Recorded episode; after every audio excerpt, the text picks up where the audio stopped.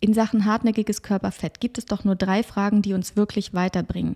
Erstens, warum fordert dein Körper mehr Kalorien an, als er offensichtlich braucht? Oder zweitens, warum nutzt er die Kalorien, die er bekommt, für Fettaufbau? Oder drittens, weshalb nutzt er die Fettdepots, die du hast, nicht als Energiequelle? Hello and welcome beim Feel Good for Good Podcast, dem etwas anderen Fitness-Podcast, der dir zeigt, wie dein Stoffwechsel Fitness und Figur beeinflusst, damit du aus dem Ernährungs- und Fitnessstress rauskommen und dir entspannt genau die Energie und den Körper aufbauen kannst, die du in deinem Leben haben möchtest.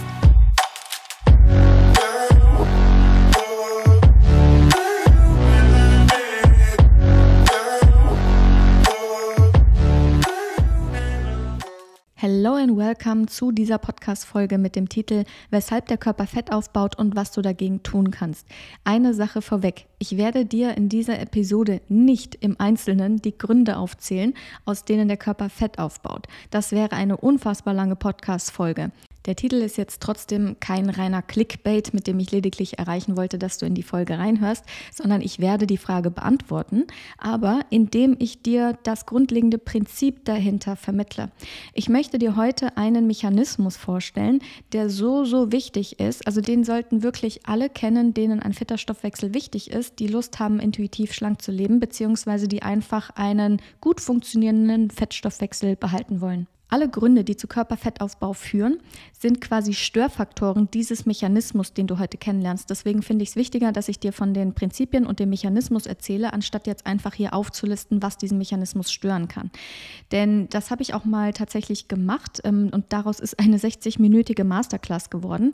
Die hatte den Namen Stoffwechsel Showstopper, also Showstopper im Sinne von, die stören einfach die komplette Show, die komplette Stoffwechselshow.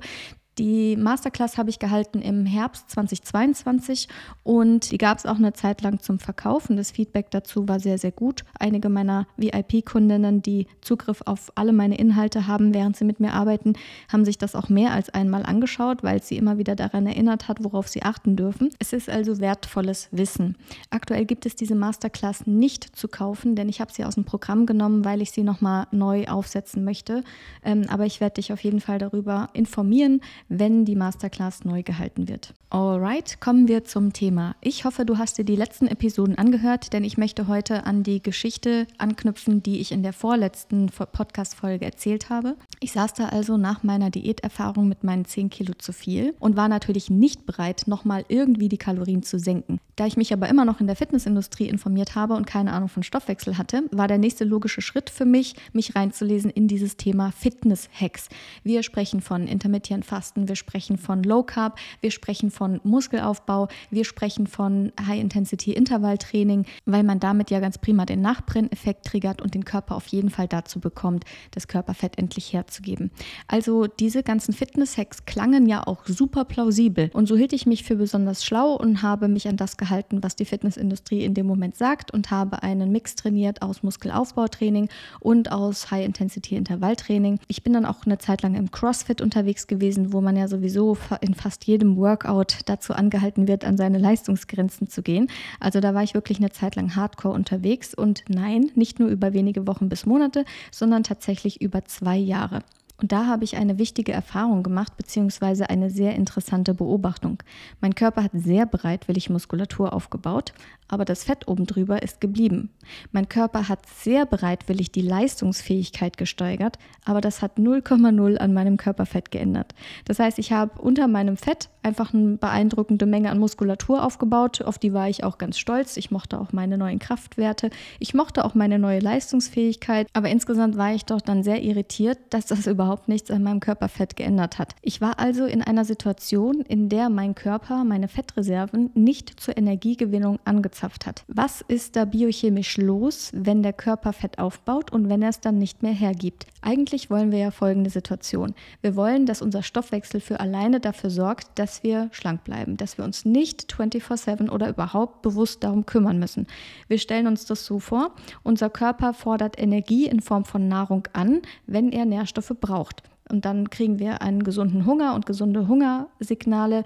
Und die Nahrung, die wir dem Körper dann geben, die soll doch idealerweise dafür genutzt werden, dass er gute Energie produziert. Also du erinnerst dich, Stoffwechsel ist ja Energieproduktion. Und diese Energie soll dann bitte so genutzt werden, dass es uns möglichst gut geht, dass wir uns gut konzentrieren können, dass wir stabile Energielevel über den Tag haben, dass wir unser Gewicht halten können, ohne exzessiv Sport zu treiben, dass wir eine hohe Kompensationsfähigkeit haben, also nicht wegen jedem Stresswindchen umkippen, dass wir zarte Haut haben, aber harte Fingernägel, gut wachsendes Haar, eine gesunde Libido und immer warme Hände und Füße. In dem Moment, wo wir genug Nahrung und Nährstoffe reinbekommen haben, soll unser Körper ein gesundes Sättigungssignal schicken, das uns zeigt, okay, es reicht jetzt, damit wir uns auch angenehm satt fühlen und auch Lust haben, aufzuhören zu essen. Und während wir dann so unserem Tag nachgehen, soll der Körper erstens zwischen zwei Mahlzeiten die Energie doch bitte aus den Fettreserven holen und zweitens auch erst dann wieder Energie in Form von Essen anfordern, wenn wir wieder Nährstoffe und Nahrung brauchen. Also die Energie, die der Körper anfordert, soll doch bitte immer dem entsprechen, was er den Tag über sowieso braucht. Und das, was er bekommt, soll er für die Stoffwechselvorgänge nutzen, aber nicht in die Fettreserven speichern. Und wann funktioniert das? So, und jetzt wird es zum ersten Mal biochemisch. Das wird die erste Folge, in der wir ein bisschen tiefer in die Biochemie des Stoffwechsels eintauchen, aber das ist ganz, ganz wichtig für das Verständnis von Körperfettmanagement im Körper. Energie wird ja in unseren Zellen gemacht. Jede einzelne Zelle hat verschiedene Zellorganellen und die, die Energie produzieren, sind die Mitochondrien. Das heißt, Energieproduktion findet in den Mitochondrien in unseren Körperzellen statt. Und auf Zellebene unterscheiden wir zwei Zustände. Das eine ist der Fastenzustand bei Nahrungsmangel und das andere andere ist der Sattzustand bei Nahrungsüberfluss. Für unsere Zellen gibt es nur zwei Zustände, und zwar den Fastenzustand bei Nahrungsmangel und den Sattzustand bei Nahrungsüberfluss. Und beide Zustände wechseln sich ja zyklisch ab. Also wenn wir essen, dann haben wir Mikro- und Makronährstoffe im Blut, darunter zum Beispiel Kohlenhydrate.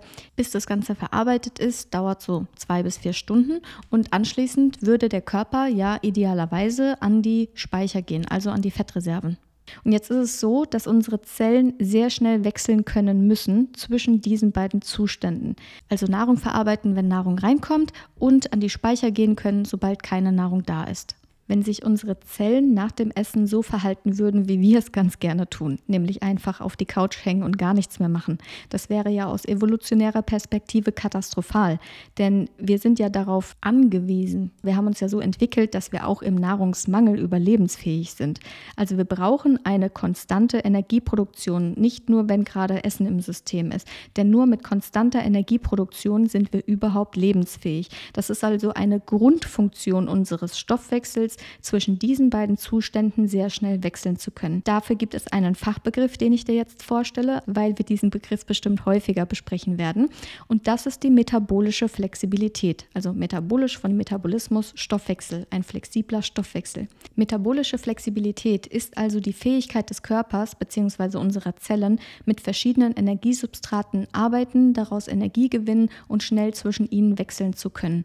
Heißt, dass sie die unseren Energiebedarf decken können aus Fetten, aus Kohlenhydraten und im Idealfall auch aus Ketonen, wenn es mal anfällt. Also wenn dir der Begriff nichts sagt, keine Sorge, wir sprechen an anderer Stelle noch darüber. Ähm, aber das sind so die drei Energieträger, die in unserem System die Energieversorgung sicherstellen können und unsere Zellen müssen natürlich damit arbeiten können. Metabolische Flexibilität ist ein entscheidender Faktor für einen gesunden, schlanken, fitten Körper, weil die metabolische Flexibilität darüber bestimmt, wie hoch dein Energielevel ist und wie gut du zu und abnehmen kannst. Okay, also wir wissen, wie der Körper mit Körperfett umgehen können sollte. Und wenn er es nicht macht, wenn er Körperfett nicht abbaut, wenn es nicht zur Energie umwandelt, stellt sich natürlich die Frage, warum nicht? Und da gibt es tatsächlich nur zwei Antworten. Entweder er will es nicht oder er kann es nicht. Wenn er es nicht will, dann programmiert er deine Biochemie ganz gezielt auf Fettaufbau. Wenn er es nicht kann, dann kommt er nicht an die Fettreserven dran, weil es irgendwo irgendeine Blockade gibt zu Grund Nummer eins, also wenn er Fett nicht hergeben will, müssen wir uns ja einfach mal bewusst machen, was ist denn Körperfett aus Sicht des Körpers? Körperfett als Speichermedium für Energie ist ja für den Körper einfach nur eine Schutzfunktion. Eine Schutzfunktion, die er aufbaut, wenn er denkt, da kommen richtig harte Zeiten auf ihn zu und er sollte auf jeden Fall in die Energiekonservierung gehen, weil er sich nicht sicher ist, ob er den Anforderungen ansonsten standhalten kann. Irgendwie gibst du deinem Körper das Signal, dass ihr euch in einer Bedrohungslage befindet, beziehungsweise dass ihr euch auf Stress vorbereiten solltet, auf stressige Zeiten. Ich hatte das zum Beispiel durch die Almased-Diät geschafft. Da habe ich meinem Körper quasi das Signal gegeben, guck mal, wir sind im Nährstoffmangel, du darfst dich auf eine Hungersnot vorbereiten. Deswegen hat er anschließend alle Kalorien in Form von Fett gespeichert. Aber es gibt ja noch sehr, sehr viel mehr Gründe, die aus Sicht des Körpers, aus Sicht des Stoffwechsels Stress bedeuten. Und ein Problem, was ich hier sehe, ist tatsächlich, und deshalb bekommen viele Leute das Problem auch nicht gelöst, dass sie nicht verstehen, was kann denn aus Sicht des Stoffwechsels, aus Sicht des Körpers alles als Stress aufgefasst werden. Weil, kleiner Spoiler, Stress für deinen Körper, Stress für deinen Stoffwechsel ist nicht unbedingt das, was du vielleicht als Stress anerkennst. Aber das ist Inhalt für eine andere separate Podcast-Folge. Kommen wir zu Grund Nummer zwei. Was, wenn er nicht ans Fett ran kann? Was ist, wenn es einfach Störfaktoren gibt, die unsere biochemischen Regelkreisläufe blockieren, die dafür sorgen, dass der Kohlenhydratstoffwechsel nicht richtig funktioniert, dass vielleicht der Fettstoffwechsel nicht richtig funktioniert, dass die gewichtsregulierenden Hormone durcheinander sind? Ich habe ja schon angedeutet, dass das super viele Gründe haben kann. Das war in der Masterclass Thema.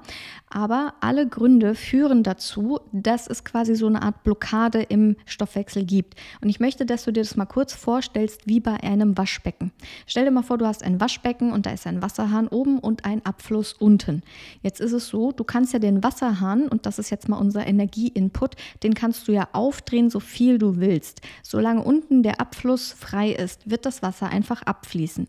Da staut sich gar nichts. Du kannst den Energiehahn aufdrehen, das Wasser wird abfließen, das läuft ab. Das heißt, alles ist im Fluss und alles funktioniert. So, und jetzt pack mal einen Stöpsel auf den Abfluss. Lass mal bitte den Energiewasserhahn volle Kanne aufgedreht, den Energieinput lässt du aufgedreht. Was passiert jetzt?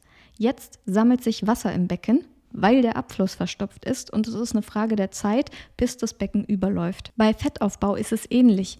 Meistens gibt es irgendwo in deinen biochemischen Regelkreisen irgendeine Blockade. Zum Beispiel, weil Hormone fehlen oder weil die Hormone an der Zielzelle nicht wirken können oder weil ein wichtiger Nährstoff fehlt. Und der Fettstoffwechsel ist auf irgendeine Art und Weise blockiert. Das heißt, eigentlich sehen wir, dass unser Körper durchaus selber in der Lage ist, all diese Dinge wie wie viel Nahrung wird angefordert, wie wird die Nahrung verwertet, wie werden die Fettreserven behandelt, dass das alles Dinge sind, die der Stoffwechsel eigentlich selber regelt. Dass der Stoffwechsel ein System ist und dieses System erhält sich grundsätzlich selbst. Es funktioniert eigentlich grundsätzlich selbst durch bestimmte chemische und biochemische Reaktionen.